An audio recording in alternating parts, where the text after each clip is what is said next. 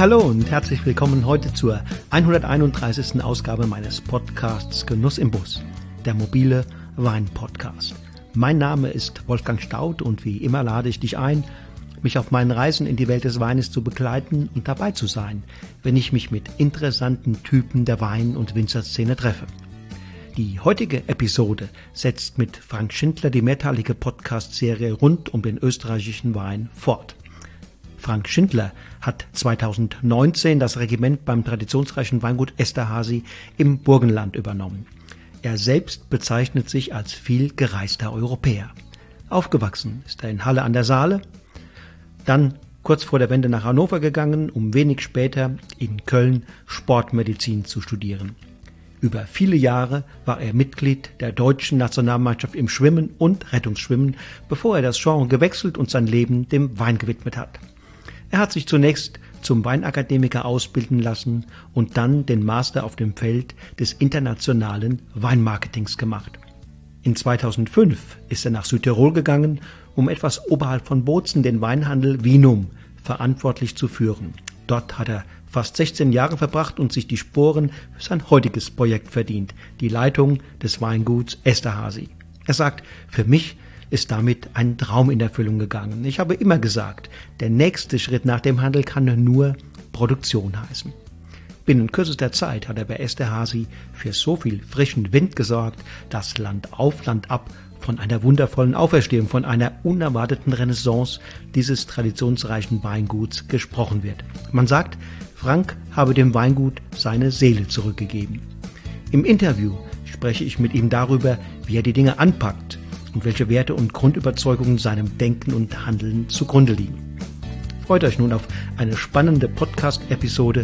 Freut euch auf Frank Schindler. Los geht's!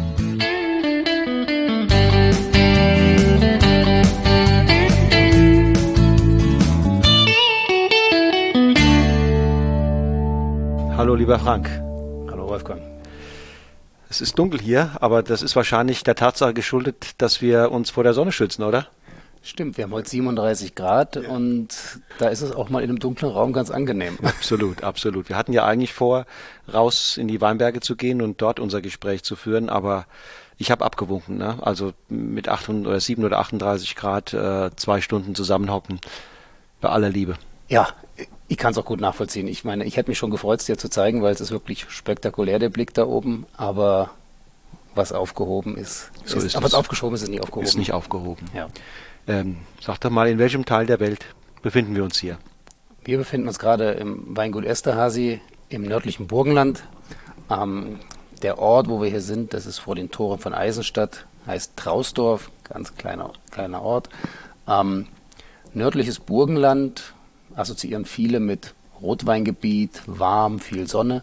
Ähm, hier am Leitergebirge, den östlichsten Aus Ausläufern der Alpen, ist es schon ein bisschen anders. Also wir produzieren 50 Prozent Weißwein und auch die DAC Leiterberg hat vier DAC Weißweine und nur ein Rotwein. Also nur der Blaufränkische ist DAC zertifiziert und im Weißweingebiet ist es der Grüne Veltliner, der Chardonnay, der Weißburgunder und der Neuburger. Zeigt also so ein bisschen die Richtung an, weiße Burgundersorten at its best. Okay, aber zum Beispiel Mörbisch und hier macht ja doch einen Unterschied, oder? Ja, ähm, letztlich, wir sind hier in so einer Zange. Diese Zange besteht auf der einen Seite aus dem Hügelkamm vom Leitergebirge und auf der anderen Seite vom Neusiedler See. Mürbisch wiederum liegt direkt am Neusiedler See. Da ist also der Einfluss des Sees viel, viel stärker. Mhm. Bodentechnisch ist es ziemlich ähnlich, aber wir haben diese Fallwinde nicht. Und mhm.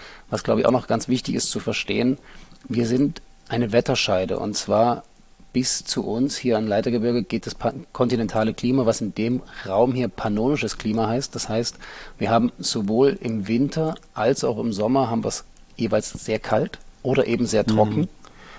und immer auch im Sommer heiß, wie wir heute auch merken. Und was immer ein Faktor ist, Wind. Wir haben hier immer Wind und das ist für uns aus Weinbausicht der Retter.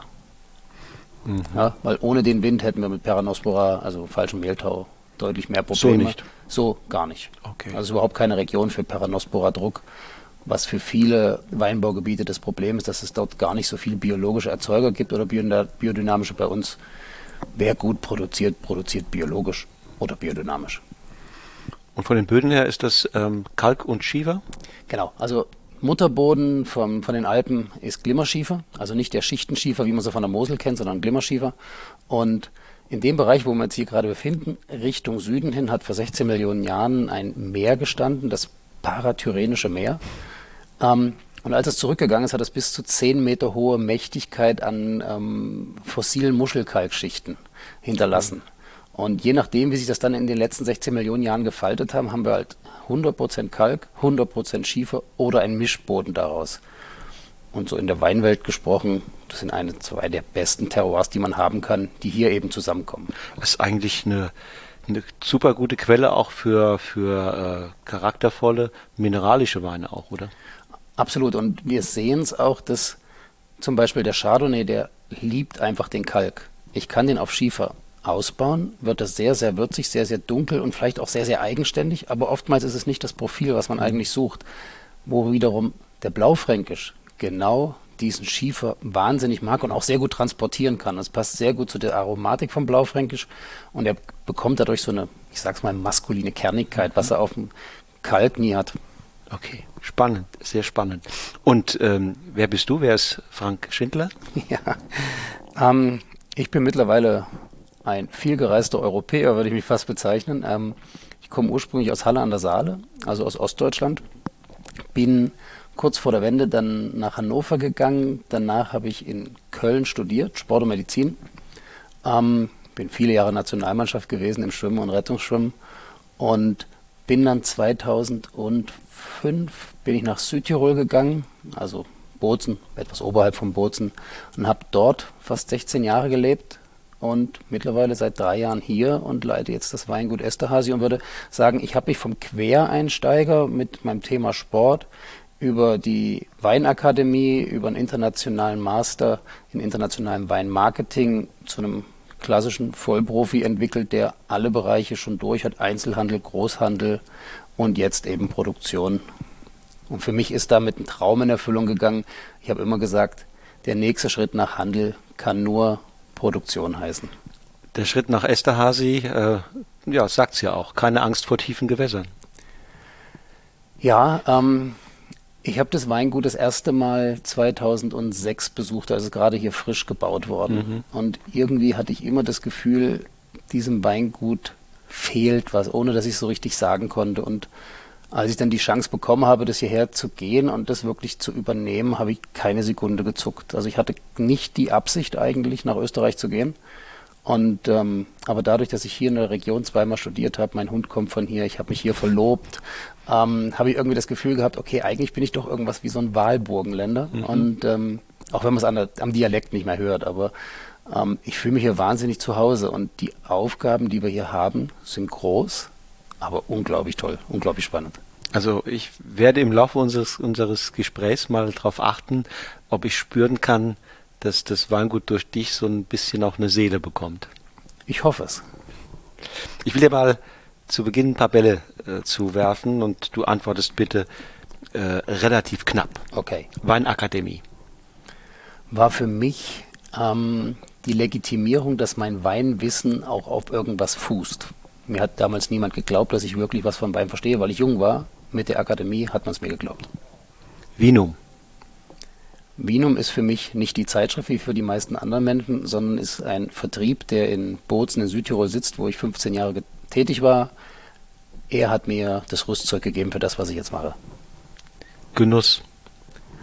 Ach, Genuss. Ich bin von Waschbrett auf Waschbär umgestiegen und das nicht ganz ähm, zu Unrecht. Ich esse und trinke wahnsinnig gern. Das ist der Zentrum meines Lebens und da gehören auch die schönen Dinge dazu wie ähm, Uhren, Autos, äh, Schuhe, einfach alles, was schön ist. Also Genuss ist immer mein Lebensmittelpunkt.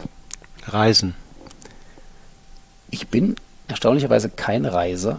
Ich möchte gern an dem Ort, wo ich zu Hause bin, das Gefühl haben, ich kann dort in den Urlaub gehen. Und das mache ich auch so. Ich reise fast ausschließlich betrieblich. Wenn ich dann reise, dann freue ich mich, dass meine Frau das organisiert. Südafrika. Zu Südafrika habe ich schon immer ein ganz tolles Verhältnis gehabt und seitdem ich hier am Weingut bin, weiß ich auch warum. Der Kellermeister von uns ist ein Südafrikaner, der Rob ist ein unglaublich toller Mensch und man sagt in der Weinbranche oft, Südafrika ist der, ein Mittel zwischen der alten und der neuen Welt. Und das sehe ich jetzt hier jedes Mal wieder. Die Lockerheit, die Coolness, die er an den Tag legt, ohne die wäre es mit mir manchmal, glaube ich, schwierig. Er ist manchmal so mein Gegenpart, was wichtig ist. Hm. Für was schlägt dein Herz? Für Herkunfts- oder für Autorenweine? Ganz klar für Herkunft. Autorenweine sind ja so ein bisschen narzisstische Weine eigentlich. Wenn ich einen Autorenwein mache, dann ist das ein Wein, der mir gefällt und ich versuche, ihn anderen aufs Auge zu drücken. Wenn ich jetzt Herkunftsweine mache, dann zeige ich das, wo ich lebe und teile das mit anderen Menschen. Nochmal, wir hatten das vorhin schon mal angesprochen. Was ist das Besondere dieser Gegend? Du hast ein bisschen was über das Klima gesagt. Wir haben die Böden, die Topografie. Ähm, was sagst du zu den Menschen hier? Du bist ja quasi von außen gekommen und hast da einen anderen Blick. Oftmals ist es der ungeschminktere. Ja, ähm, ich glaube, was man als erstes mal verstehen muss, dass Südtirol nicht immer zu Italien gehört hat, das weiß jeder dass das Burgenland erst seit 100 Jahren zu Österreich gehört, das wissen die wenigsten. Und dementsprechend sind wir hier in einer Landschaft, die ähm, nicht reich ist. Weder an Bauwerken noch sonst was. Alles, was es hier Schönes gegeben hat, sind durch die Eroberungszüge entweder Richtung Norden oder eben Richtung Süden kaputt gegangen. Und deswegen, wir haben hier ein sehr, sehr bodenständiges Volk, die sehr, sehr herzlich sind. Die, es ist eine Multikulti-Landschaft. Ähm, wir haben die Burgenland-Kroaten hier, die eine starke Bevölkerungsgruppe darstellen. Deswegen ähm, dieses Thema ich bin Deutscher, ich bin Österreicher, gibt es hier in der Region überhaupt nicht. Also wir sehen uns wirklich als Europäer und das macht das Leben hier sehr schön. Es gibt hier viele einzelne Weinberge, mal mit einer etwas anderen Hangneigung, mal äh, sind sie nach Süden ausgerichtet. Ähm, und ich weiß auch, dass die Einheimischen hier gerne von einer Riedenvielfalt reden. Und viele dieser Riedennamen tauchen auch auf dem Etikett auf. Für mich als Außenstehender ist es sehr unübersichtlich, weil ich äh, nicht erkennen kann, ähm, ist die Bezeichnung oder die Riedenangabe an Qualitätsmerkmal ein Hinweis auf äh, etwas anderes, besseres. Ähm, kannst du mir da mal weiterhelfen? Ja, das hat ein bisschen was damit zu tun, wie hier auch die Erbfolge ist.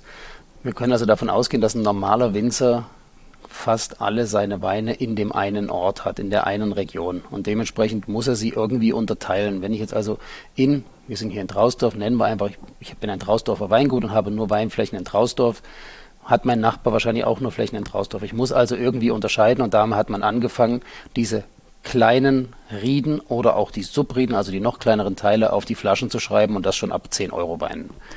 Ähm, wir haben zwei Gut Esterhazy jetzt den großen Vorteil, wir haben in sechs verschiedenen Weinbaugemeinden Rebflächen und führen die dann auch ganz gezielt wieder zu Ortsweinen zusammen, weil drei Nachbarlagen, die aus drei verschiedenen Subrieden bestehen, ergeben trotz allem einen komplexeren Wein, als wenn ich drei einzelne Weine daraus machen würde. Mhm. Und deswegen, für mich hat der Ort sehr viel Kraft.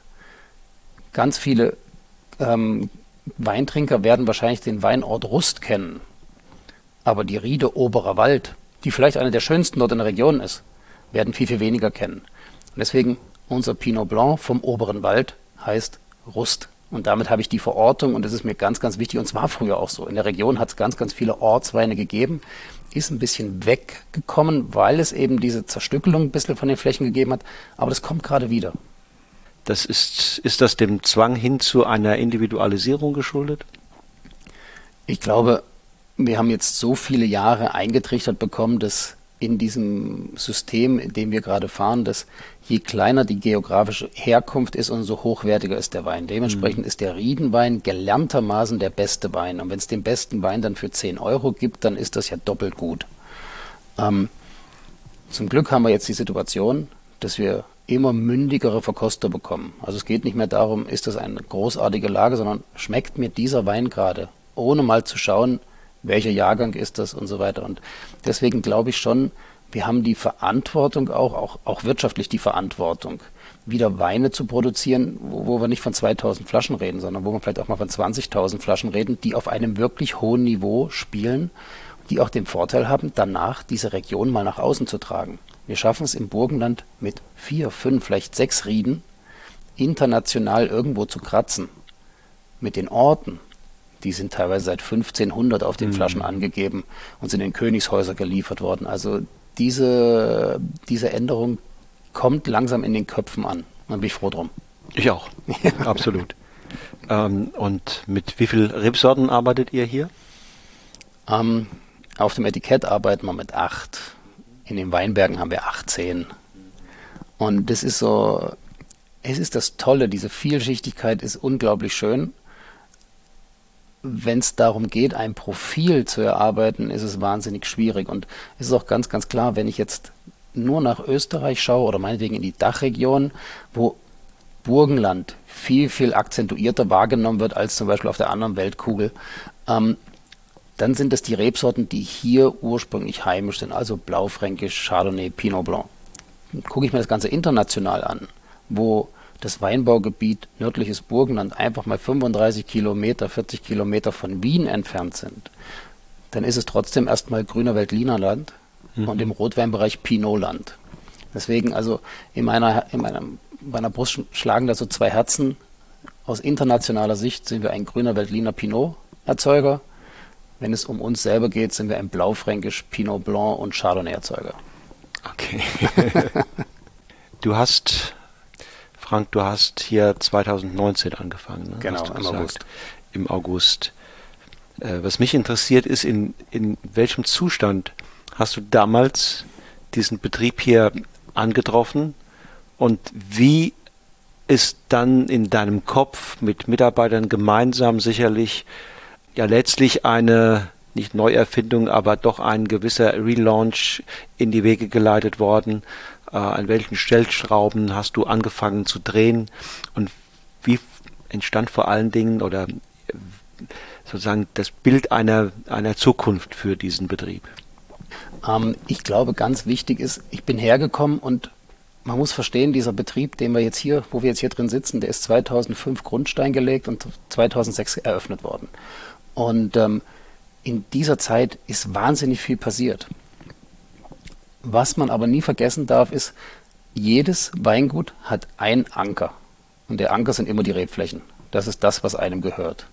Wenn man, so wie es bei uns ist in der Region, so viele Optionen hat und sagt, ich bräuchte jetzt eigentlich eine wärmere Fläche und jetzt bräuchte ich eine kältere Fläche, dann konnte man sehr viel spielen und uns, uns so der Anker ist uns verloren gegangen. Mhm. Ja, der zweite Anker sind die Rebsorten, die man in der Region hat.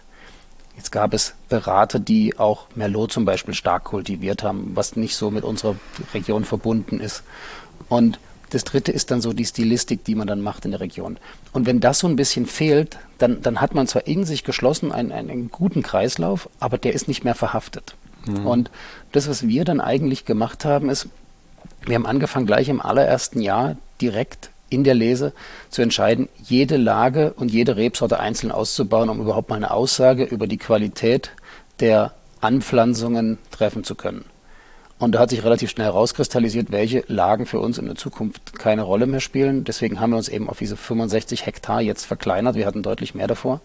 Und ich habe auch keine Fläche mehr, die länger als 10 Kilometer vom Weingut entfernt ist. Auch die habe ich alle weggegeben, weil sonst mit einer biologischen Bewirtschaftung können wir diese Flächen nicht so bearbeiten, wie wir es brauchen. Und ähm, das Zweite war dann, wir haben eine Vielfalt an Etiketten, was uns auch irgendwo widerspiegelt. Das möchte ich jetzt gar nicht verleugnen, aber es hat so ein bisschen die Orientierung gefehlt. Und da war es dann relativ wichtig, anzufangen, auch mit dem Leiterberg zu sprechen, um aus dieser zweistufigen Pyramide eine dreistufige Pyramide zu machen. Die ist ganz klar gelernt aus Gutsweinen, Ortsweinen und Lagenweinen. Und da kann man sich sowohl im deutschsprachigen Bereich, aber auch international relativ einfach zurechtfinden. Und die Sachen haben wir angefangen und ich glaube, ganz, ganz wichtig, rein önologisch gesehen, wir haben heute zwei Themen. Das eine ist das Tanninmanagement, das andere das Alkoholmanagement. Wir akzeptieren heute hoch alkoholreiche Weine 14, 14, 5, auch 15, einfach in der Form nicht mehr, wie wir es früher vielleicht akzeptiert haben und gesagt haben, ja, das muss ja reif sein. Mittlerweile wissen wir, das geht auch anders. Und das Zweite ist, wir akzeptieren keine Weine mehr, die zehn Jahre im Keller liegen müssen, bis sie, bis sie überhaupt antrinkbar sind. Ein guter Wein muss auch nach zwei Jahren zu trinken sein, sprich das Tannin muss reif sein, das Tannin muss immer saftig sein, nie trocknend. Und es ist erstaunlich mit dieser Renaissance, ist ja nicht mal eine Renaissance, ist eigentlich geblieben, aber mit diesem ähm, Weg hin zu Riesling, Riesling großes Gewächs, die dann auch wirklich trocken ausgebaut sind, hat auch die Akzeptanz ähm, zugenommen, Weißweine mit Tannin. Weil die großen Gewächse haben einfach eine Struktur vom Riesling, wie er ausgebaut wird. Und das merken wir auch. Also unsere Weißweine gewinnen gerade an Struktur, unsere Rotweine verlieren an Struktur. Und das haben wir quasi über verschiedenste Methoden in die Köpfe von unseren Mitarbeitern gesetzt, dass wir eigentlich heutzutage gar nicht mehr von diesem eingefahrenen regionalen Betrieb reden, der quasi regional typische Weine macht. Wir wollen Weine mit regionalem Ausdruck haben, das schon, aber trotzdem mit modernster Technik und modernstem Wissensstand. Wenn ich das richtig verstanden habe, dann hast du jetzt schon auf verschiedenen Ebenen geantwortet. Mhm. Eine äh, entscheidende war mir jetzt, äh, dass du sagst, du hast ein Bild von der Stilistik ähm, du hast es zum Schluss auf den Punkt gebracht.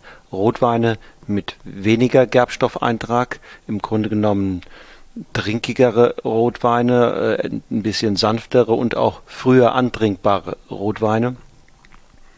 Und das, was du den Rotwein wegnimmst, da sagst du, okay, die Weißweine können ein bisschen genau davon gebrauchen, damit sie äh, ja, weniger, sagen wir mal, von der Primärfrucht leben, sondern einfach auch mehr äh, hermachen am Gaumen. Also Gerbstoffe haben, ähm, genau.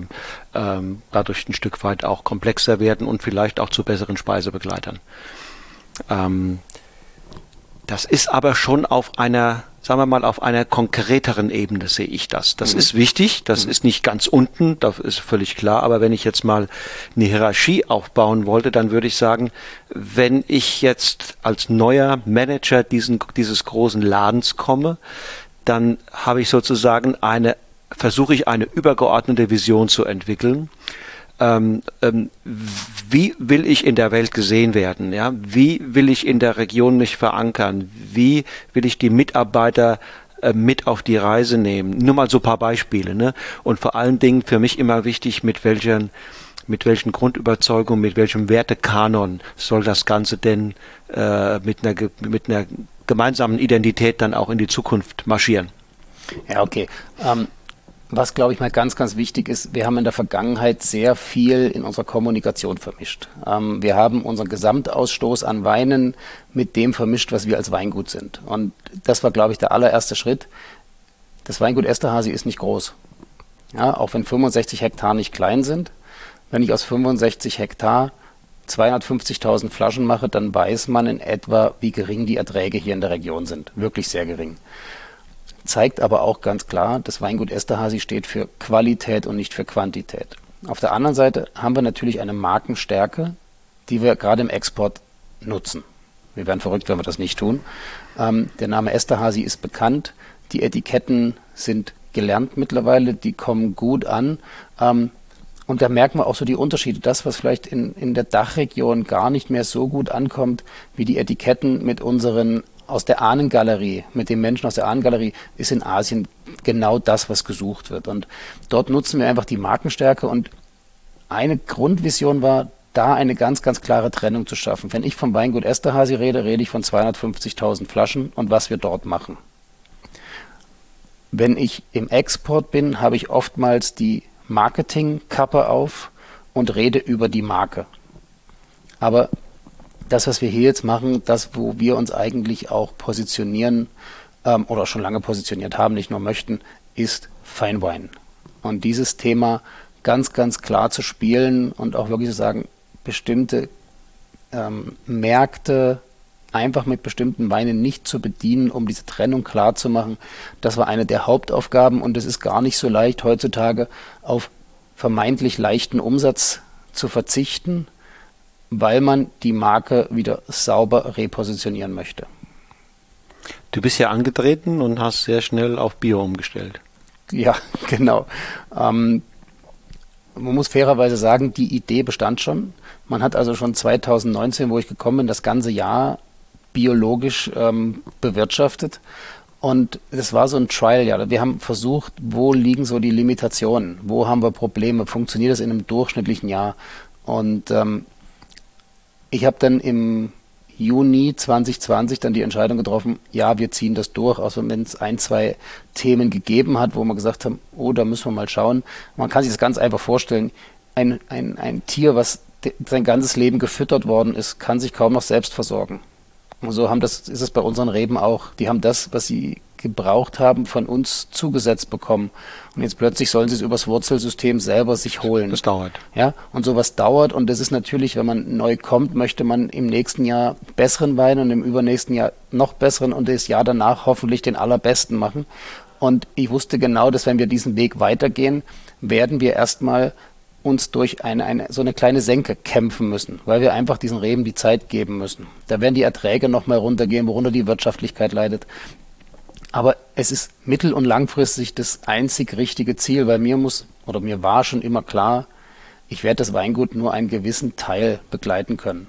Und ich möchte einfach, dass wenn ich aus dem Weingut gehe, es ein besseres Weingut ist, als wo ich gekommen bin. Ohne zu sagen, dass es da ein schlechtes war. Es soll einfach etwas aufgebaut worden sein, wo der Nachfolger sagt, okay, ich möchte das und das vielleicht anders machen, aber das, was getan worden ist, wurde gut gemacht. Und das war mir immer wichtig und es ist mir auch noch wichtig.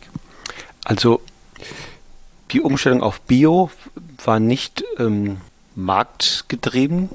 Ähm, ich gebe zu, dass der wirtschaftliche Aspekt der geringste war.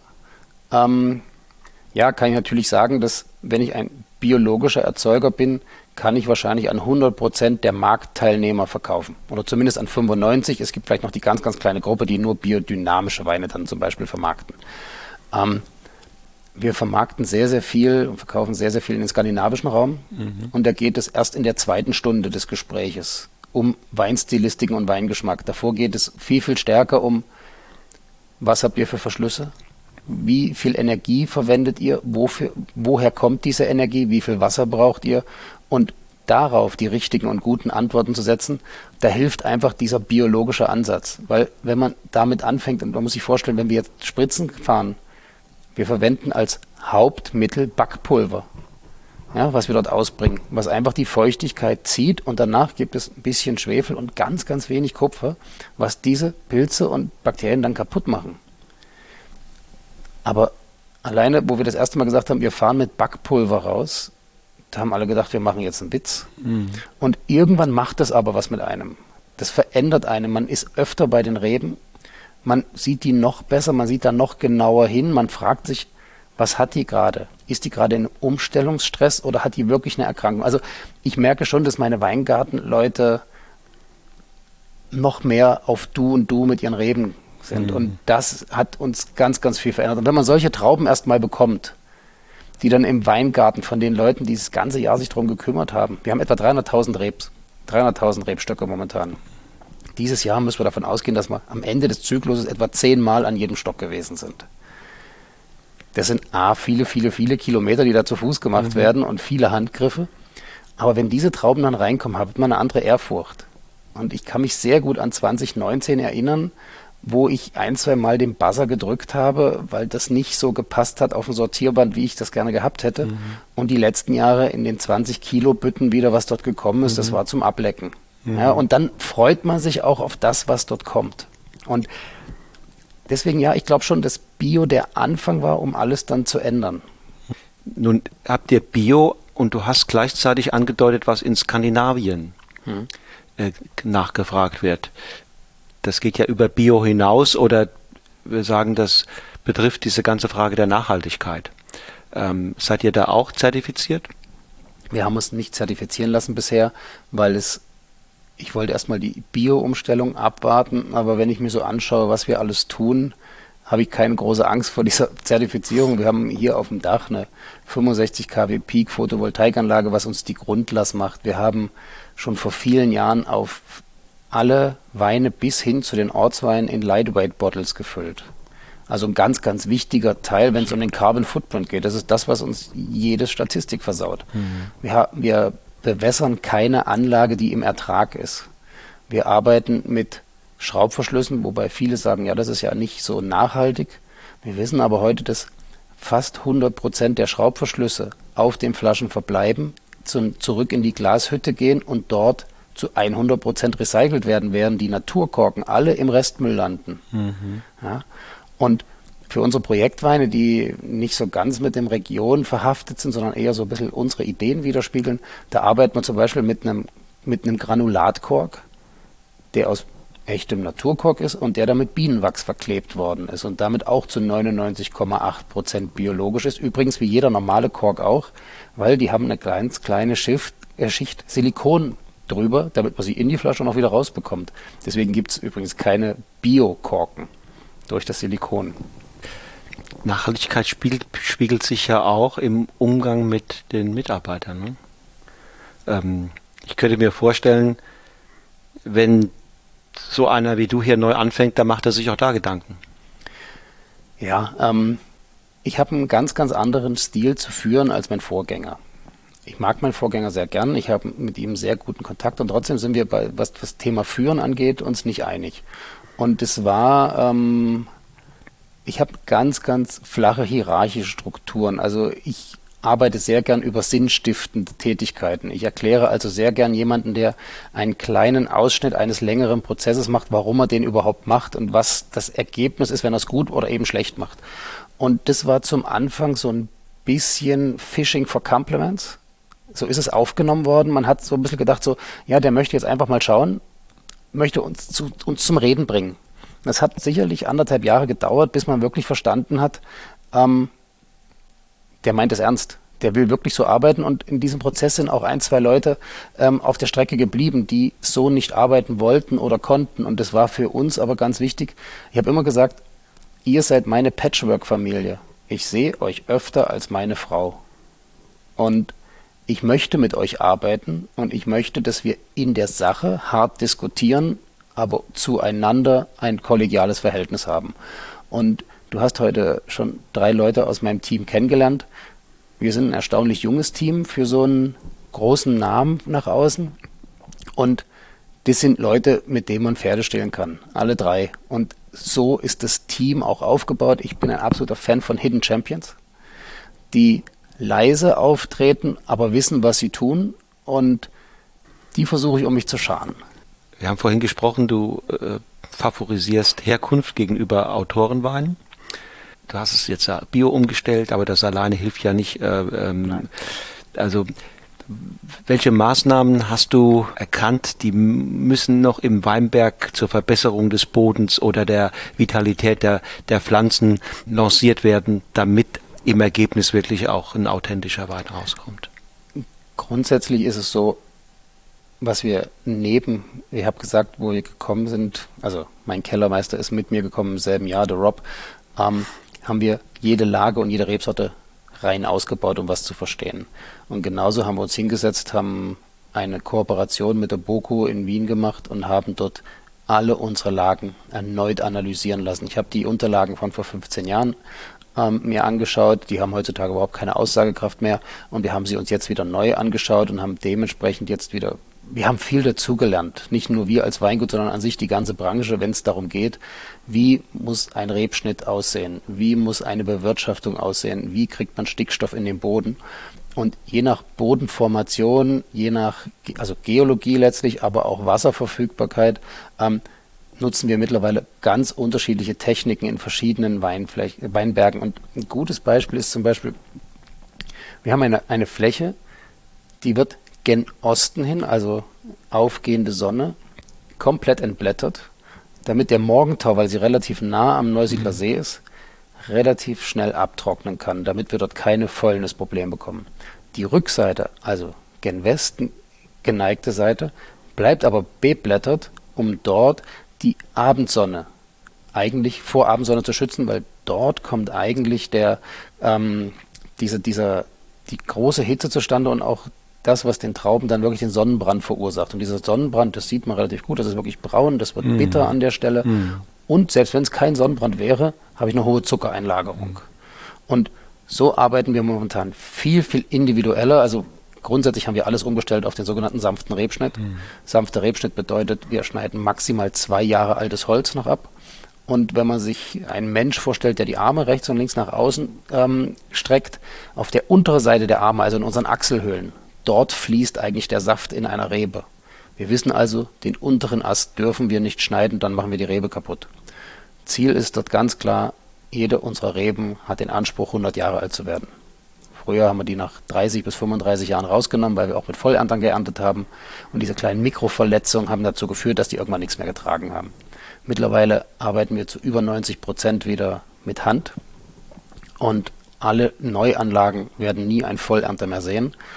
Ähm, und deswegen, wenn ich eine Pflanze verliere, muss mir klar sein, sechs Jahre lang habe ich auf diesem Fleck keinen Ertrag mehr. Ich brauche zwei Jahre, damit sich das revitalisiert und dann wird gepflanzt und dann muss ich hier in der Region etwa noch drei Jahre warten, bis ich den ersten Ertrag habe, weil unsere Aufgabe ist es, die Pflanze nach unten zu erziehen, also das mhm. Wurzelsystem wirklich nach unten zu bringen. Und eine, Rebe ist ein Flachwurzler.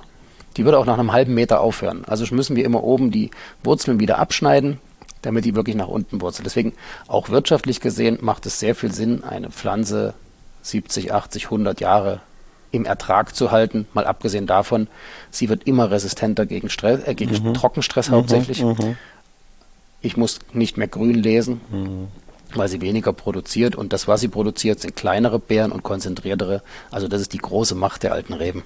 Also es ist in dieser Hinsicht auch für die Weinqualität ein Segen. Absolut, ja, absolut. absolut. Ähm, also das, das ist natürlich trotzdem bleibt es viel Aufwand, den ihr, den ihr betreibt. Äh, auch wenn du mir gerade vorgerechnet hast, dass es letztlich auf mittlere, lange Sicht sich ähm, auch rechnet. Erstmal ist es viel Aufwand und deswegen meine Frage, mit welcher Truppe darfst du da losziehen? Wie groß ist deine Mannschaft? Ähm, also ich habe am Weingut insgesamt 29 Mitarbeiter. Und von den 29 Mitarbeitern fallen 12 auf ein fixes Weingartenteam. Und wie die meisten habe ich auch natürlich ähm, feste Helfercrews, die wir immer, es sind immer wieder dieselben Leute, die kennen unsere Weinberge sehr gut, aber die machen nur quantitative Arbeiten. Klassisches Einstricken, ähm, schon das Entblättern machen nur meine Mitarbeiter, das Schneiden machen nur meine Mitarbeiter und auch bei der Lese gehen meine Mitarbeiter als erstes. Immer. In jede Lage, weil auch wenn wir eine ganz, ganz tolle, unsere, unsere schönste Lage heißt Chilton abgeleitet von dem Schild, weil das, die sieht aus wie ein Schild. Die hat nur ein Prozent im mittleren Schnitt Steigung, aber im obersten Bereich sind es dann halt trotzdem 12, 13. Und genau in diesem Bereich, dort lesen wir unseren Top Riedenwein Blaufränkisch. Da gehen nur meine Leute rein. Ausschließlich. Da wird die selektive Ernte, also Handlese vorgenommen und danach wird quasi zur Ernte geerntet. Und ähm, ich passe sehr genau auf, wem ich welches Werkzeug in die Hand gebe. ja, aber die Fixkosten sind trotzdem bei dieser Mannschaft hoch. Ja, also ich könnte sicherlich noch deutlich günstigere Mitarbeiter bekommen. Die hätten, die würden dann weder Ungarisch noch Deutsch sprechen. Ich muss am Ende irgendwo schauen, die Trauben sind meine Basis. Wenn die nicht passt, passt alles danach nicht mehr. Und die Zeit, wenn es die denn jemals wirklich gegeben hat, dass man über ein Etikett etwas verkaufen kann, das ist vorbei. Ich habe heutzutage sehr, sehr gut ausgebildete Einkäufer, aber ich habe auch sehr, sehr mündige äh, Leute, die den Wein kaufen am Ende. Und ich habe kein Interesse an Einmalkäufen. Hm. Ich möchte die Leute eigentlich mit dem Wein A beim nächsten Kauf zu der besseren Qualität verführen, weil ich sage, wenn dir das schon geschmeckt hat, was glaubst du, wie dir die höhere noch schmeckt? Deswegen braucht es Konsistenz. Und zum Zweiten ist es dann auch so, dass wenn ich mit diesen Leuten hier vor Ort nicht sauber umspringe, werden die das auch an den Trauben, an den Pflanzen auslassen. Wir haben letztes Jahr den höchsten Weingarten im nördlichen Burgenland gepflanzt. Und da war unter anderem die Frage, was für ein Erziehungssystem wählen wir dort? A für die Traubenqualität, B für die Haltbarkeit, aber C für die Bewirtschaftung. Eine Idee war, eine ganz, ganz tiefe Buscherziehung zu machen, wo ich schon gesagt habe, ich finde niemanden mehr, ich habe hier keine Leibeigenen, wie es man in anderen Teilen der Welt ja teilweise wirklich noch hat, wenn man ehrlich ist, wo man sagt, ihr müsst dort arbeiten. Ich wüsste ganz genau, dass meine Leute dort auf diesem Niveau, auf 30 Zentimetern, nicht arbeiten können. Und da muss ich einfach sagen, dann muss ich akzeptieren, dass wir nach einem anderen Erziehungssystem suchen. Wir haben jetzt mittlerweile eine ganz, ganz seltene Version genommen, die heißt Palmett. Das ist, eine, das ist ein, ein, ein Mix zwischen einer Bäumchenerziehung und einer, einer Kordonerziehung. Ganz speziell, ganz toll. Aber so erzogen, dass meine Leute auch ohne Rückenschmerzen darin arbeiten können. Ist mir wichtig. Verstehe. Und dann geht die Vinifizierung los. Ja. Die Trauben kommen in den Keller. Und da interessiert mich natürlich, ist es dann der, der Rob, der Kellermeister? Oder, oder bist du es oder seid ihr es im Team, ähm, die dann sozusagen die große Linie vorgeben? Ähm, was wird gemacht, was wird nicht gemacht? Gibt es da sozusagen generelle Leitlinien, Leitplanken, die einzuhalten sind? Oder oder sagt ihr, Mensch, der Jahrgang gibt im Grunde genommen vor, wie wir äh, das zu handeln haben? Oder ist es eine, sagen wir mal, eine fiktive oder ideale Stilistik, der ihr äh, hinterherlauft und sagt, da, da wollen wir hin und da kriegen wir, das kriegen wir schon? Es ist ein Mix aus dem, was du gesagt hast. Ähm, grundsätzlich, wenn ich von Gebiet, Orts- und Lagenwein rede, rede ich von Frucht, Kraft und Kargheit. Das ist mal die Grundvorgabe, die wir gegeben haben. Natürlich soll ein Wein nicht nur fruchtig sein, der soll auch im Basisbereich schon eine gewisse Eleganz immer mitschwingen haben und er soll eine gewisse Vielschichtigkeit besitzen. Aber es soll zum Beispiel niemals ein holzausgebauter Wein im Basissegment geben. Und aus dem Grund, ich glaube, dass diese Gebietsweine schon Weine sind, die äh, Vermarktungsweine sind, wo ich als ähm, Leiter mit durchaus geschüttelter Ahnung, was, was Vertrieb und, und Handelsstrukturen angeht, viel mitrede. Je weiter wir nach oben gehen, Ortsweine oder gar Krühweine, glaube ich, hat Weinmachen was mit Kunst zu tun. Und ich kann einem Künstler, der gerne mit, mit ähm, Pastellfarben arbeitet, nicht sagen, dass er jetzt demnächst mit Kohleschraffierung anfangen soll. Und deswegen, je weiter wir nach oben gehen, umso mehr lasse ich dem Rob die Zügel frei. Was wir schon machen, dieses Thema Tanninmanagement, Alkoholmanagement, die, es ist keine Vorgabe. Ich kann der Natur nicht befehlen, dass es bei 13,0 Schluss ist. Und wir, wir machen hier Önologie und keine Getränketechnik. Also wir nehmen aus den Weinen nichts wieder raus, was einmal drin ist. Aber da ist schon das Ziel, dass wir nach Möglichkeit die 14 vermeiden. Ja, beim Alkohol. Und durch früheres Lesen. Durch früheres Lesen, durch zum Beispiel eine andere Gärung, also in anderen Gefäßen mit anderen Hefen, ähm, haben wir verschiedene Möglichkeiten. Die das, auch in der Lagerung kann ich ja ein bisschen Alkohol verlieren und dementsprechend sind das eher so Richtlinien, an denen man sich orientieren kann und das hat auch eine Idee ist immer, jeder Weißwein, den wir produzieren, soll auch im Sommer schmecken. Wir haben in der Region in der Vergangenheit sehr viel mit Holz gearbeitet, ganz, ganz großartige Weine erzeugt, nur wer will die bei dem Wetter heute trinken? Und wir wissen, wir sehen es ja, dass es möglich ist. Du meinst, die waren zu schwer? Die waren zu schwer, die, auch die Holzaromatik, selbst wenn es nicht die 14 oder 14 Alkohol gewesen wären, es wäre einfach die Holzaromatik, die einfach zur Sommer nicht passt. Und wir sehen ja in anderen Anbaugebieten, dass man mit Grünweltliner auch Smaragde mit 14 Alkohol produzieren kann, die man trotzdem im Sommer trinken möchte. Und das ist immer so dieser, diese Frage, und die stelle ich jedes Mal, würdest du diesen Wein im Sommer trinken wollen? Und das ist ein ganz, ganz klares Kriterium für uns, ob wir unser Ziel erreicht haben oder nicht. Mhm. Ich akzeptiere zum Beispiel beim Chardonnay, dass er bei uns diese Fülle besitzt. Das ist von uns durchaus gewollt. Das macht Rob fantastisch. Mit dem Wein haben wir auch viel Erfolg. Ja, dort schon. Aber beim Grünweltliner akzeptiere ich zum Beispiel überhaupt nicht. Das gehört einfach in meinen Augen nicht zum Grünweltliner. Und wenn ihr das merkt oder du merkst es, dass das in diesem Falle mal nicht optimal war, dann geht ihr aber nicht hin und versucht dann noch zu schrauben, sondern ah. ihr sagt, okay, das ist hier ein Learning für, die, für das nächste Jahr. Genau. Und um diese Learnings, also ja, du hast erstmal recht. Wir schrauben an gar keinem Wein da. Deswegen, deswegen sage ich, wir unterscheiden ganz klar zwischen Getränketechnologie und Önologie. Wenn der Wein so ist, dann ist er so ähm, ich habe immer noch die Möglichkeit, und das, diese, diese, diese Karte nutzen wir teilweise auch, wenn ein Wein zum Beispiel zu viel Holz abbekommen hat, dass ich ihn einfach degradiere und in einen anderen Wein in ein großes Volumen reinschneide, wo dieser Holzgeschmack dann eben nicht mehr auftritt. Ähm, aber dass ich den jetzt manipulieren würde, dann verliere ich, dann habe ich vielleicht kein Holz mehr, aber ich habe auch kein anderes Geschmack mehr. Also das macht keinen Sinn. Ähm, aber genau um diese Lernkurve maximal hochzuhalten, haben wir eigentlich angefangen mit den Projektweinen die Projektweine, die immer anders gedacht sind. Also wo wir aus einer roten Traube einen Weißwein produziert haben, wo wir in der Region hier Bourgeois gemacht haben, Amarone gemacht haben, Portwein gemacht haben, einfach nur um diese, diese, diese Flexibilität auch in der Weinbereitung zu haben Das hat uns insofern um Learnings zu generieren. Learnings, aber auch alternative Weinbereitungen. Also ich würde wirklich damit einen Schritt weitergehen. Alle Projekte, die gut geworden sind, zeigen wir. Mhm. Die machen wir ein einziges Mal, egal wie gut sie geworden sind. Mhm. Und dann überlegen wir, ob wir irgendeinen Teil davon in unsere normale Produktion übernehmen. Zum Beispiel, wir haben jetzt hier auf dem Tisch einen grünen Veltliner, ähm, der im Granit ausgebaut worden ist mit 2% Ganztrauben. Also, dass man dort aus diesem Granitfassel ähm, trotzdem ein bisschen Struktur rausholen kann. Das geht ja nicht aus dem Material, also brauche ich es aus der Traube. Und das hat uns so gut gefallen, dass wir ziemlich sicher, dieses Jahr haben wir es ein bisschen gemacht, nächstes Jahr werden wir noch ein bisschen mehr machen, auch bei unserem Basisgrünen Veltliner mit einem kleinen Ganztraubenanteil arbeiten werden. Wie viele Flaschen sind da rausgekommen? 470. Größer ist der Tank nicht. Und den willst du jetzt mit mir probieren? Den probieren wir jetzt. Dann machen wir das doch. Gute Idee. Zu wohl. Zu wohl.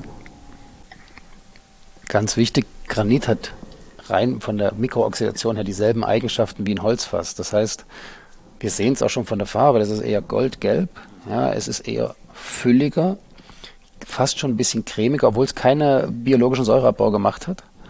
Ähm, und durch diese 2% Ganztrauben hat er auch so ein bisschen Grip. Also wenn ich den jetzt blind gebe, würde wahrscheinlich ganz viele sagen, okay, das ist großes altes, altes Holz gewesen. Von der Stilistik. Ja. In der Region, die ähm, grünen Veltliner sind bei uns immer ein bisschen mehr Richtung Burgund. Nicht Richtung Riesling, wie wir sie in der Barauflecht haben.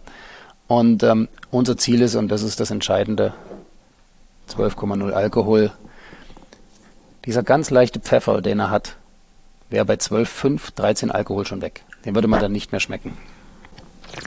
Also das, das, das Schöne, was mir direkt auffällt, ist ähm, eine super schöne Feinheit in der Trinkmitte. Nicht richtig echt cremig, aber vom Eindruck her so etwas, was man auch hat, wenn man cremig sagt. Mhm. Es ist aber jetzt, hat nicht ganz diese Fülle, die das Cremige oft signalisiert, wenn man es benutzt, diesen Begriff. Aber vom Eindruck her sehr, sehr, ähm, sehr sanft und, und geschliffen und fein, mit einer schon spürbaren, auch, ja, Fülle nicht, aber Substanz. Struktur ist drin. Die kommt aber im Grunde genommen erst in der Phase danach, wo man dann Grip merkt. Genau. Und ähm, ganz leicht salzige Note und dann aber ein schönes Hin Hinweggleiten in die, in die Länge. Das ist das Schöne. Er wird im Schluss nochmal lebendig. Kriegt Temperament. Und das, das Ruhige in der Mitte zu dem Temperamentvollen im Finale macht großes Kino. Und was vielleicht interessant ist, der Wein hat 6,9 Gramm Rest, also Säure, was weiß Gott nicht wenig ist, gerade fürs Burgenland, und hat 1,2 Gramm Restzucker. Das ist also nur noch Fructose, das kann von den Hefen nicht verstoffwechselt werden. Ähm, und für uns war es wichtig. Normalerweise nehmen wir diesen Wein, so wie wir ihn jetzt gerade haben, und das wird ein Teil unserer Ortswein Grüner Veltliner Stilistik, die dann im großen alten Holz ausgebaut sind und eben ein bisschen da drin. Aber 2021 war ein Jahr mit so hohen Säurewerten, dass wir gesagt haben, das ist so eigenständig und anders, den, den verortet man ganz schwierig, diesen Wein. Und dann haben wir gesagt, lass uns doch mal eine ganz, ganz feine, elegante Version eines Holzweines in Anführungsstrichen produzieren. Und so war, das war die Idee. Und was ganz interessant ist, wir haben ja einen klassischen grünen Veltliner auch gemacht. Und wenn man den zusammen verkostet, dann kann ich nur sagen, am selben Tag aus derselben Anlage geerntet.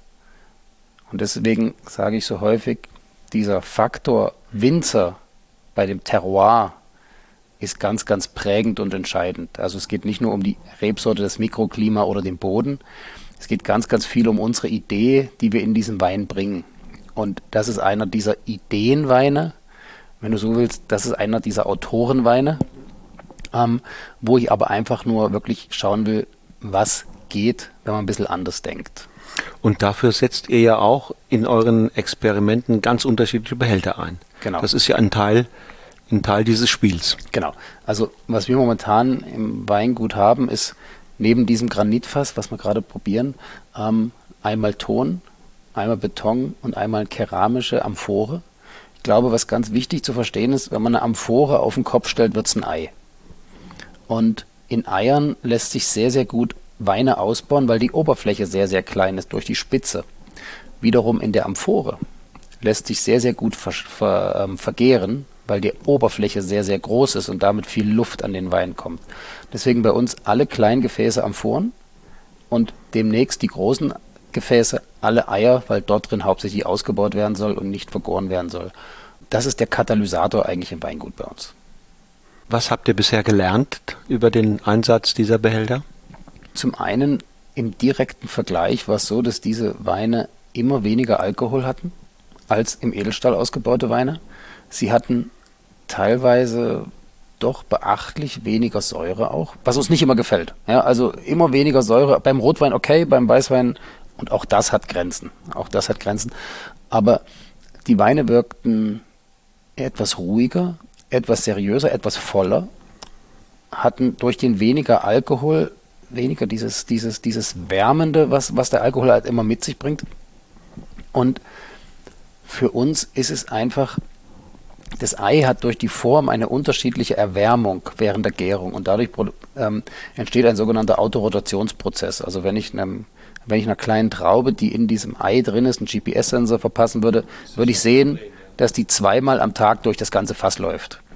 Das ist die sanfteste Art der Extraktion von Farbe und Aromastoffen, die wir überhaupt haben können. Und das merkt man diesem Wein an. Die sind, wenn sie aus diesen Gebinden kommen, so ein bisschen wie geschliffen, als wenn die wirklich an dieser Wand dort abgeschliffen worden sind, wobei das eher ähm, Mikrooxidationsprozesse sind. Aber die Weine wirken in sich einfach stimmiger, deswegen dieses Thema irdene Gefäße wieder zu verwenden, also eben kein Edelstahl, kein Kunstprodukt, ähm, hat uns sehr viel weitergebracht und deswegen auch jetzt diese, wir sind gerade dabei, ähm, aus unserem eigenen Pauli-Bergbasalt im Mittelburgenland ähm, drei, 3800 Liter Betoneier oder Basalteier zu gießen. Wie viele? Drei Stück. Drei Stück, die kommen im Januar. Für dieses Jahr wäre es einfach zu knapp gewesen, auch weil wir mit der Logistik, ich habe einfach Angst gehabt, dass die mitten in der Lese kommen. Deswegen habe ich gesagt, wir machen es danach.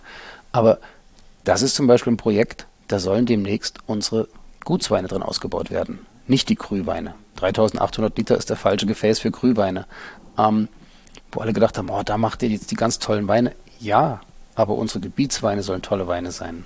Und ähm, ich glaube, sie gewinnen an Seriosität. Und das Edelstahl möchte ich in Zukunft immer stärker für Lagerung einsetzen. Und immer dann, wenn es wirklich um Hygiene geht, um Reduktion geht, kann man damit wahnsinnig gut spielen. Aber als das Universalgefäß sehe ich Edelstahl überhaupt nicht. Mhm. Aber Ton und Beton werden sicherlich nicht eure Holzfässer ersetzen.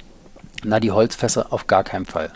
Ähm, wir haben uns vorhin im Keller schon mal angeschaut. Wir haben mittlerweile wieder eigene Fässer aus unseren eigenen Eichen, aus, direkt aus dem Leiterberg. Vor vielen hundert Jahren hatten wir nur eigene Fässer, ganz klar. Man hat die selber hier vor Ort gezimmert und ähm, hat die dann im Keller erst aufgebaut, weil sonst wären wir gar nicht reingekommen. Das, irgendwann ist das zum Spezialisten ausgewandert worden, das Thema. Und wir haben die Möglichkeit, mit diesem Spezialisten, mit dem Franz Stockinger zusammen, die ähm, Fässer wieder aus unseren eigenen Hölzern zu bauen. Deswegen, das wird es nicht ersetzen, aber wir nutzen diese Fässer mittlerweile wieder viel, viel länger als früher. Wo ich gekommen bin, waren das vier, fünf Jahre. Mittlerweile reden wir wieder von sieben, acht, neun Jahren. Und wir sehen, das, der beste grüne Veltliner im Holz, den wir dieses Jahr hatten, war aus dem 2016er Fass. Ja, und es zeigt die Richtung an. Das war ein Fass, was früher schon nicht mehr im Weingut verweilt hätte. Und da geht die Reise ganz klar hin. Und ich sage nicht, dass Beton das Allheilmittel ist. Ich glaube schon, wir haben gelernt, dass Holz eine zusätzliche Dimension den Wein geben kann. Deswegen warum nicht die Vergärung, die aggressive Vergärung im Beton mhm. und dann nach dem Ausbau in einem älteren Holz.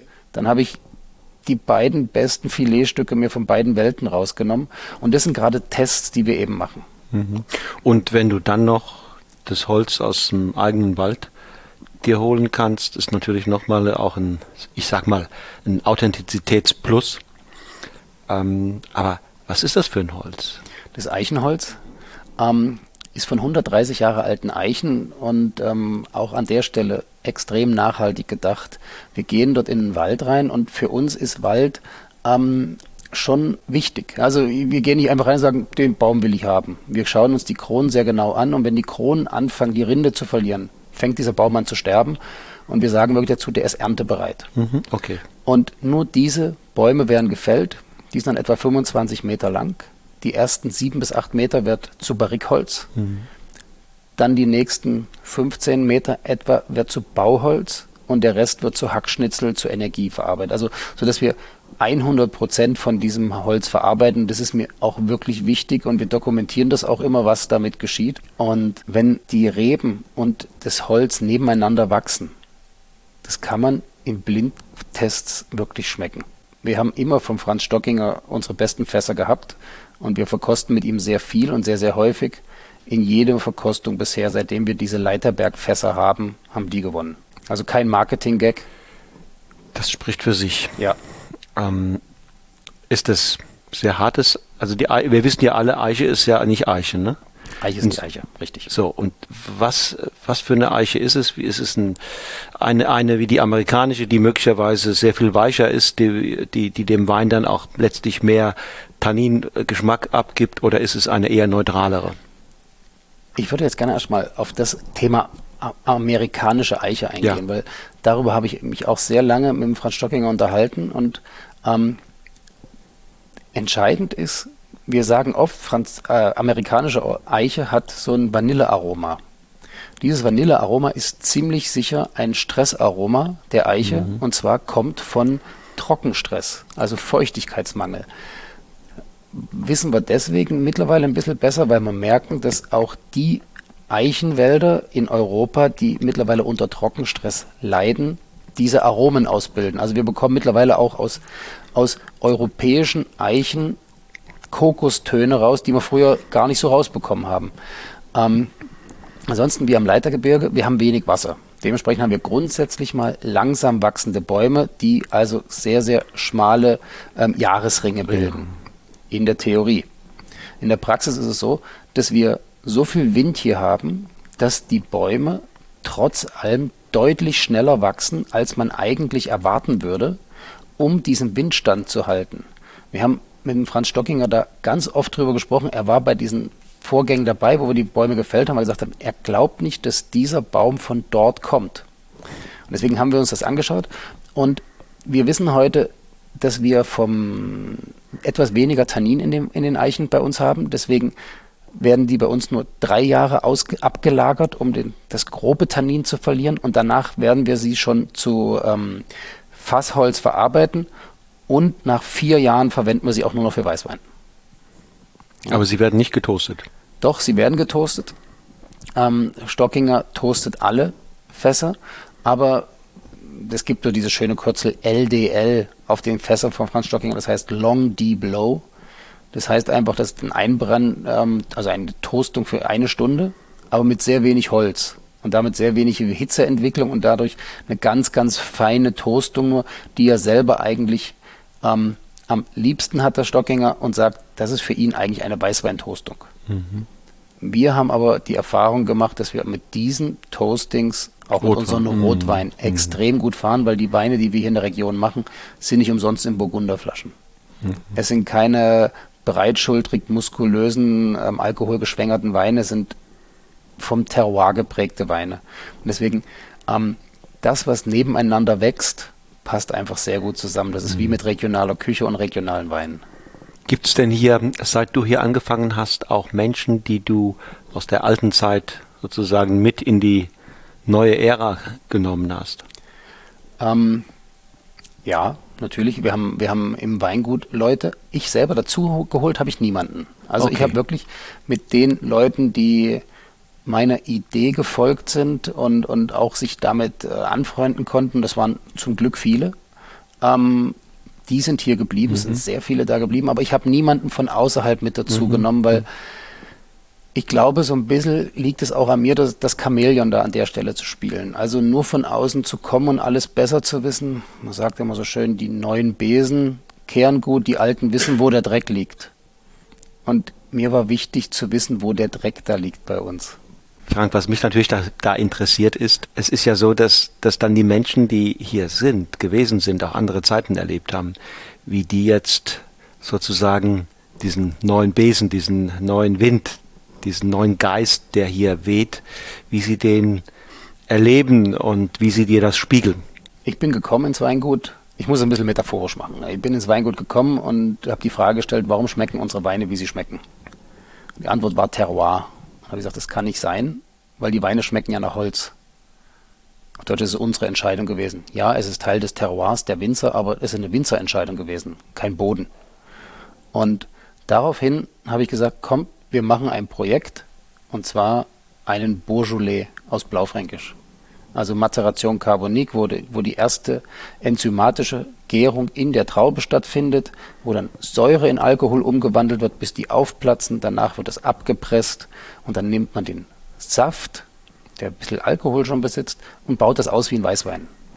Ergebnis ist ein Rotwein mit ganz, ganz viel Frucht, wenig Säure und quasi keinem Tannin. Und die Leute, die sich auf dieses Projekt eingelassen haben, die muss ich danach nicht mehr überzeugen. Das war für uns der Gamechanger im gesamten Weingut. Okay.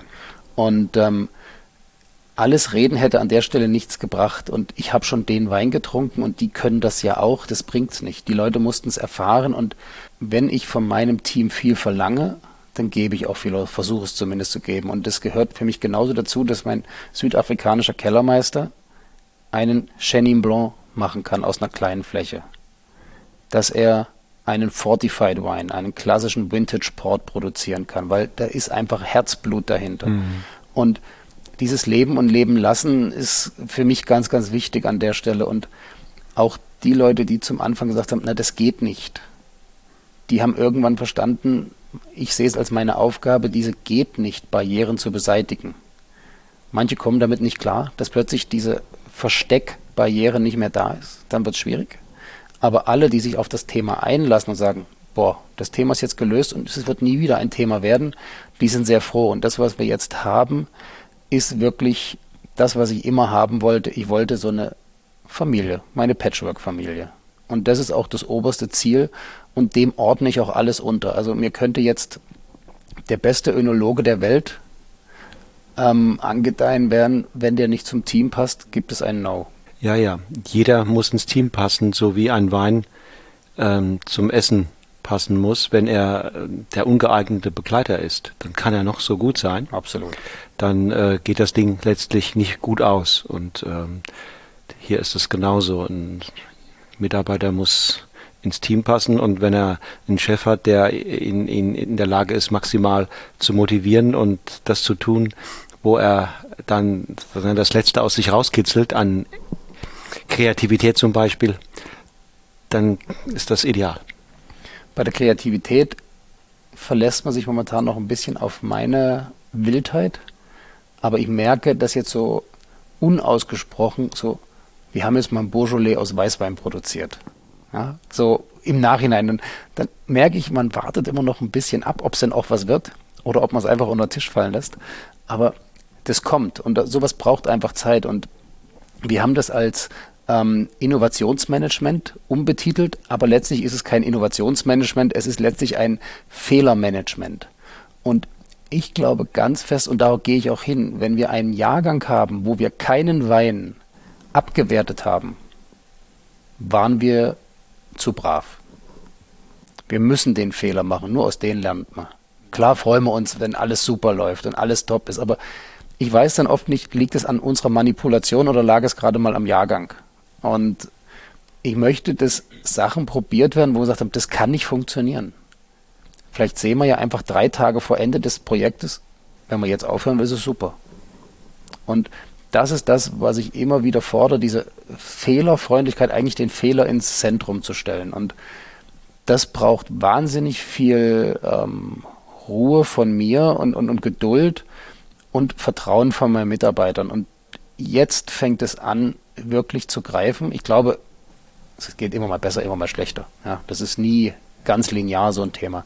Aber diese Fehlerfreundlichkeit, also auch mal über den Fehler zu berichten, vielleicht auch mal so einen Tag einzuschmeißen, wo man einfach mal den ganzen Bullshit, der passiert ist, sich zu erzählen und drüber zu lachen, um ihn damit auch loszuwerden. Das sind so Sachen, ich möchte nicht, dass die Leute es mit nach Hause nehmen und in sich reinfressen. Weil nichts gibt Schlimmeres als die innere Kündigung. Und damit hätte ich auch ein Riesenproblem, weil dann habe ich als Führungskraft versagt bei einer inneren Kündigung. Also im Prinzip habe ich ja eingangs schon mal vielleicht nicht explizit, aber doch so gemeint danach gefragt. Mit welchem Konzept bist du hier angetreten? Und das ist natürlich ähm, klar, man kann sofort über das Weingut reden, über Weinstilistik reden, über äh, Machart und den Umgang mit den, mit den Reben und dem Boden. Aber im Grunde genommen brauchst du ja eine glasklare Vorstellung, wie willst du Führung betreiben? Wie willst du das Team mitnehmen? Äh, wie willst du überzeugend wirken? Wie willst du Lernprozesse in Gang setzen? Wie soll das soziale Miteinander sein? Äh, und, und, und. Das ist ja sozusagen ein ganz entscheidender Ausgangspunkt, ob das gelingt, ob du da mit dir im Reinen bist, ob du da klare Vorstellungen hast, die auch dich durch schwierige Situationen tragen. Äh, dafür braucht man eine Überzeugung. Und die sehe ich jetzt, dass du da mit einer sehr klaren Vorstellung rangegangen bist und ich verstehe jetzt auch, glaube ich, noch ein bisschen besser, dass das gelingt und wieso das gelingt. Das war mir bislang noch nicht ganz klar. Jetzt sehe ich aber das, ähm, den menschlichen Faktor dahinter und der ist, glaube ich, ganz wichtig. Ich, ich glaube, darum geht's beim Wein. Es ist so Philosophie geladen. Und ähm, diese Psychosensorik, wir sind nur beide langjährige Weinakademiker. Ich möchte sehen, ob wir es schaffen, wenn einer uns eine halbe Stunde erzählt, was es für ein toller Wein ist, der dann wirklich gut, aber mittelmäßig ist, ob wir uns nicht doch verleiten lassen, dem zwei Punkte mehr zu geben. Ja? Und wir sind heutzutage in der Branche beide, glaube ich, in der Lage, die Qualität eines Weines ganz ordentlich einzuschätzen. Was wir überhaupt nicht können, ist eine Aussage treffen, ob es dem Gegenüber schmeckt. Und diese notwendige Demut, die ist einfach wichtig in diesem Prozess. Und ich merke schon, dass wenn ich auf Verkostungsmarathons dann irgendwann bin, dass ich dünnhäutig werde, wenn man sagt, ja, das schmeckt nicht. Weil da so viel Energie und Herzblut drinsteckt mhm. und der Wein teilweise keine Chance hatte, weil er am Etikett, an der Rebsorte oder was eigentlich schon gescheitert ist. Und ähm, da merke ich aber noch, dass es gesund ist. Wenn es mir egal wäre, wäre es ungesund. Ja, da bin ich zu 100 Prozent ja. bei dir. Du hast da noch, noch einen roten, oder? Genau. Das ist dieser Bourgeois, den ich gesagt habe, unser Game Changer. Ist wie gesagt ein Blaufränkisch. 100% Mazeration Carbonik. Ist insofern schon was Besonderes als das Blaufränkisch. Oftmals sind wir uns nicht so ganz einig, wo ist Blaufränkisch eigentlich angesiedelt. Deswegen gibt es so, ein, so, eine Einordnung, dass Blaufränkisch irgendwo bei Pinot Noir anfängt und bei Cabernet Franc aufhört. Mhm. Das ist natürlich so ein bisschen die Freundin von allen ja, an der Stelle. Ähm, wenn ich jetzt nur für dieses Weingut hier sagen kann, ist unser Blaufränkisch dem Sangiovese gar nicht unähnlich. Wir haben eine relativ hohe Säure, wir haben einen Wein, dem gar nicht so leicht gutes Tannin anzugedeihen ist. Da muss ich wirklich arbeiten dran. Und es ist immer ein Wein, der über seine Saftigkeit kommt. Und wenn ich so einem Wein dann mal dieses Thema Tannin wegnehme, dann kommt einfach ein Wein bei raus, den man heute bei 35 Grad, deswegen wir trinken ihn auch gerade gekühlt, extrem gut trinken kann und geht wahnsinnig gut mit Barbecue zum Beispiel. Deswegen ist es mittlerweile wirklich ein Wein, den wir häufig und gerne einsetzen, der auch bei vielen ähm, Outdoor-Veranstaltungen genutzt wird. Ganz oft ist es so, wenn man die nebeneinander verkostet, dass man sagt, ah, na, das ist jetzt eigentlich nicht so meiner, weil er ganz ungewohnt ist. Und einen Tag später kommen sie wieder und kaufen den. Ja. Nochmal, du hast es, glaube ich, schon erklärt. Ähm, wie sieht das Tanninmanagement hier aus? Ähm, der Prozess ist relativ schwierig. Man nimmt einen Tank, macht oben die Luke auf, packt in den Tank ein Segeltuch und nimmt dann diese 20 Kilo Bütten und schmeißt die ganzen Trauben dort rein. Die rutschen am Segeltuch runter, dass sie nicht kaputt gehen. Und wenn es dann richtig langsam aufgeschichtet ist, auch nur halb voll, nimmt man das Segeltuch raus, packt Stickstoff obendrauf, dass keine Gärung passiert und lässt das dann etwa zweieinhalb, drei Wochen so stehen. Mhm. Und dann wird innerhalb der ganzen Beere drin, intrazellulär, also in der Beere drin, ähm, wird dann über ein Enzym Äpfelsäure in Alkohol umgewandelt. Als Nebenprodukt wieder Wärme und CO2. Und durch dieses CO2 platzen irgendwann die Beeren auf. Das sehe ich am Manometer von, von der Druck, also am Druckanzeiger. In dem Moment wird das aufgemacht ähm, und wird sofort leicht abgepresst und die Schalen weggeschmissen. Dadurch, dass die Schalen nicht kaputt sind, können aus den Schalen ganz, ganz schwer das Tannin ausgelaugt werden. Sobald ich diesen roten Most habe, der etwa vier Alkohol besitzt, drei Alkohol. Darf ich kurz intervenieren? Ja. Geht nicht die Ausbeutung von Farbe und Tannin parallel? Ich weiß, also zunächst geht's los mit der Farbe. Und das Tannin wird ein Tick später. Aber genau das passt für euch. Das passt. Du siehst auch jetzt, der Wein ist nicht arg hell. Nee, nee, schöne das Farbe. Ist, das ist eine schöne Farbe. Ähm, Alles gut. Er ich kann aus der Schale aber relativ gut, aus der unversehrten Schale, kann ich relativ gut Farbstoffe extrahieren. Und erst aus der zerrissenen Schale kann ich relativ gut das Tannin extrahieren. Und deswegen funktioniert es so gut. Das Hauptproblem dabei ist, dass irgendwann natürlich aufgrund des Eigendruckes auch äh, Bereiche kaputt gehen. Mhm. Da verhindern wir die alkoholische Gärung, indem mhm. wir Stickstoff oben mhm. drauf packen, weil die Hefen Stick, äh, Sauerstoff brauchen. Trotz allem liegen da natürlich der Most in, also in dem Most liegen natürlich auch die Stielgerüste. Und dort muss ich aufpassen, dass da nicht rausmazeriert wird. Also die Wahrscheinlichkeit, dass das, was wir hier an Tannin überhaupt noch haben, fast alles aus den Stängeln kommt, ist, ist sehr, sehr hoch. Ist sehr, sehr hoch. Ja? Genau. Und worauf man aufpassen muss, der Wein hat jetzt 12,5 Alkohol, hat, und das ist jetzt dann auch das Typische daran, hat nur 4,4 Gramm Säure, weil es eben zweimal die Säure, der Säure abgebaut worden, die Säure abgebaut worden ist, einmal enzymatisch und einmal durch den biologischen Säureabbau, aber auch wirklich nur ein Gramm Restzucker, also auch knochentrocken vergoren. Ich muss natürlich aufpassen, wenn ich zweimal eine alkoholische, also Alkohol produziert wird, dass ich die nicht ewig spät ernte. Und dementsprechend, und das, du riechst es wahrscheinlich auch und schmeckst es ganz leicht, es ist ein ganz, ganz leicht grünlicher Ton dabei. Das ist von den Stiergerüsten. Macht diesen Wein aber unglaublich frisch und passt ja, fantastisch passt, dazu. Passt. passt fantastisch dazu. Ich kann so einen Wein nicht mit 10,5 Alkohol produzieren, ohne ihn auseinanderzunehmen. Das muss ich einfach akzeptieren. Und das ist jetzt zum Beispiel auch so ein Projekt, da haben wir durchaus ein bisschen mehr gemacht. Und in diesem Jahr versuchen wir jetzt die nächste Ausbaustufe, machen genau dasselbe und bauen die danach im großen alten Holz aus. Also letztlich Beaujolais Cru. Sehr spannend und vor allen Dingen ähm, Holz Leute auch in die Rotweinwelt hinein, die immer sagen, nee, Rotwein, das ist nichts für mich, ne?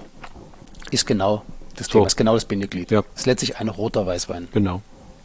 Und es ist 100% Stahl, also das, was wir hier schmecken, ist wirklich nur die Traube. Und, und es ist knochentrocken und geht trotzdem sehr smooth über den Gaumen. Ich glaube, das ist eine Eigenschaft bei unserem Wein, dass sie alle smooth sind. Also wir, ich habe schon eine Rebsorte, das ist der Pinot Noir bei uns der immer noch ein Klon von 1758 ist. Der hat unglaublich viel Farbe und unglaublich viel Tannin für Pinot. Das ist Love Me or Leave Me. Da gibt, also wie gesagt, da, da, gibt es nichts dazwischen. Entweder sind es die besten Weine von uns oder mhm. sind die schlechtesten, je nachdem, wen man fragt. Wen man fragt. Und lange Zeit habe ich damit ein Problem gehabt. Mittlerweile freue ich mich, weil eigentlich da wollen wir hin. Bei den Krühweinen, dass die nicht everybody's darling sind. Mhm. Nun ist es so, Frank, du bist jetzt im dritten Jahr, ne? Genau. Oder das vierte hat begonnen gerade. Ja, fängt, also fängt, nächsten Monat fängt, fängt nächsten an. Monat an. ähm, wenn ich so einen alten Hasen äh, frage, wie geht's weiter, dann sagt er, na ja, was ja, weiß ja, ich mache das hier schon 20, 30 Jahre, viel verändern wird sich nicht mehr. Aber bei jemand, der so kurz da ist, äh, da darf ich fragen, ähm, wie sind die Pläne? Äh, mit welchen Projekten gehst du schwanger? Was erwartest du noch von den nächsten Jahren? Hier und äh, für Esther Hasi und auch für dich persönlich? Ich bin eigentlich immer jemand gewesen, der zu einem Weingut gekommen ist oder irgendein Unternehmen, um es zu sanieren. Und wenn man als Sanierer kommt, nimmt man sich quasi selbst immer aus dem Prozess raus, relativ schnell, weil der Prozess muss ohne einen auch laufen. Und ich habe das erste Mal das Gefühl, dass das eine Lebensaufgabe hier ist, dass sich immer wieder was Neues ergeben wird. Wir haben viele Möglichkeiten, die wir auch ziemlich konsequent nutzen. Und deswegen, ich hoffe für mich persönlich, dass ich den Schritt schaffe, mich nicht aus dieser Gleichung rauszunehmen. Das habe ich noch nie gemacht. Ähm, ich sehe für das Weingut als nächste Schritte, wir, ich habe vorhin schon mal gesagt, ich habe letztes Jahr den größten Weingar höchsten Weingarten im nördlichen Burgenland haben wir angelegt. Und auf den freue ich mich wahnsinnig. Also wenn man dorthin geht, wenn es den Wein Sassicaia nicht schon geben würde, also Sassi, die großen weißen Steine, das wäre eine Fläche, die man Sassicaia nennen könnte oder müsste. Und unglaublich mineralische Böden. Ähm, auch eine schöne, schöne Neigung, also wirklich perfekt. Und ähm, ich möchte, dass Weingut Esterhazy, der Name Esterhazy, so wie er es eigentlich in der Kulturwelt schon lange ist, ein Qualitätsversprechen wird. Und da nehme ich keinem unserer Weine aus. Auch wenn nur ganz klein der Name Esterhazy draufsteht auf dem Drittprodukt, das Ding muss erstmal schmecken. Und deswegen momentan im Fokus sind ganz klar unsere Ortsweine, gar nicht die Riedenweine. Ich glaube, die Riedenweine möchte ich wieder in den Fokus bringen, wenn die Bio-Umstellung auch von den Pflanzen verdaut mhm, worden ist, nicht nur von uns Menschen. Mhm, mhm, Und wenn Pierichen, so heißt diese Riede dort oben, in Ertrag ist, hoffe ich, dass ich der Versuchung widerstehe, im Jungfernjahr keinen Wein draus zu machen, weil da wird er meistens gut. Und die nächsten drei, vier Jahre kämpft die Pflanze um, um ein physiologisches Gleichgewicht. Ja. Dass ich wirklich diese fünf, sechs Jahre aushalte. Auch wenn es schwer wird, weiß ich jetzt schon.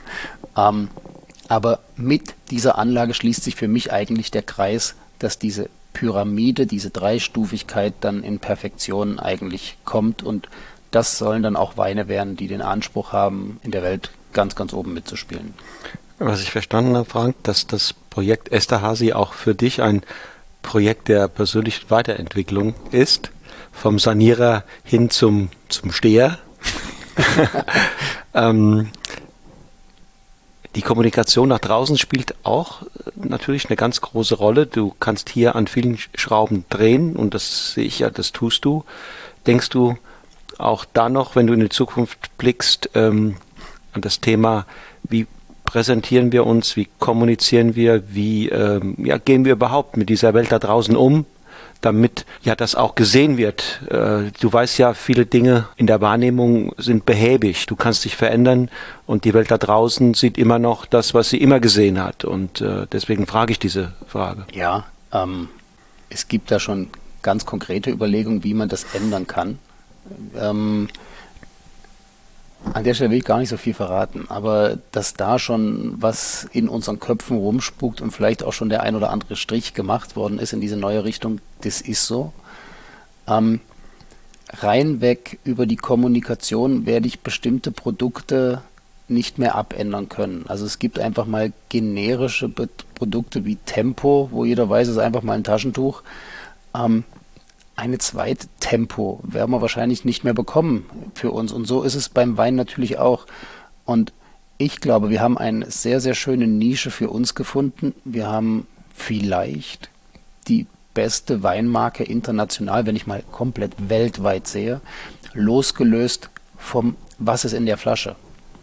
Die Marke Esterhazy ist wahnsinnig stark. Dieser, dieser, dieser Connex zu den vielschichtigen Möglichkeiten, die wir haben mit Kultur, ähm, wir spielen gerade die Freilichtoper in St. Margareten auf Weltklasse-Niveau. Da gibt es momentan Nabucco, ähm, wo wir auch Weine für gemacht haben, die wir extra auf die Oper abgestimmt haben. Das ist levantinische Küche. Die braucht eine ganz spezielle Eigenschaft. Also auch da haben wir nicht einfach nur ein Etikett draufgeklebt. Also dieses Qualitätsversprechen, das hat für mich Zukunft. Die Marke wird wieder an Gewicht gewinnen, auch wenn die Marke selber weniger wert ist als vielleicht noch vor 15 Jahren eine Marke mit Qualität, das ist stark und es hat Zukunft und daran glaube ich ganz, ganz fest. Frank, ich drücke dir die Daumen für all diese Dinge und danke für das spannende Gespräch. Ich sage danke für die Einladung. Fein. Ciao. Auf bald. So, ihr Lieben, das war die Podcast-Episode mit dem sympathischen Boss des Weinguts Esterhazy im Burgenland. Binnen kürzester Zeit hat er gemeinsam mit seinem Kellermeister Rob Grummer den Tanker Esterhazy für die Zukunft flott gemacht. Die nächste Episode von Genuss im Bus geht planmäßig am 7. Oktober an den Start. Anders als gewohnt habe ich aber bislang noch nicht entschieden, wer dann am Mikrofon Platz nimmt. Nichtsdestotrotz freue ich mich natürlich sehr, wenn du dann wieder einschaltest und dabei bist. Für heute sage ich Tschüss und auf Wiedersehen und nicht vergessen, lass es dir schmecken.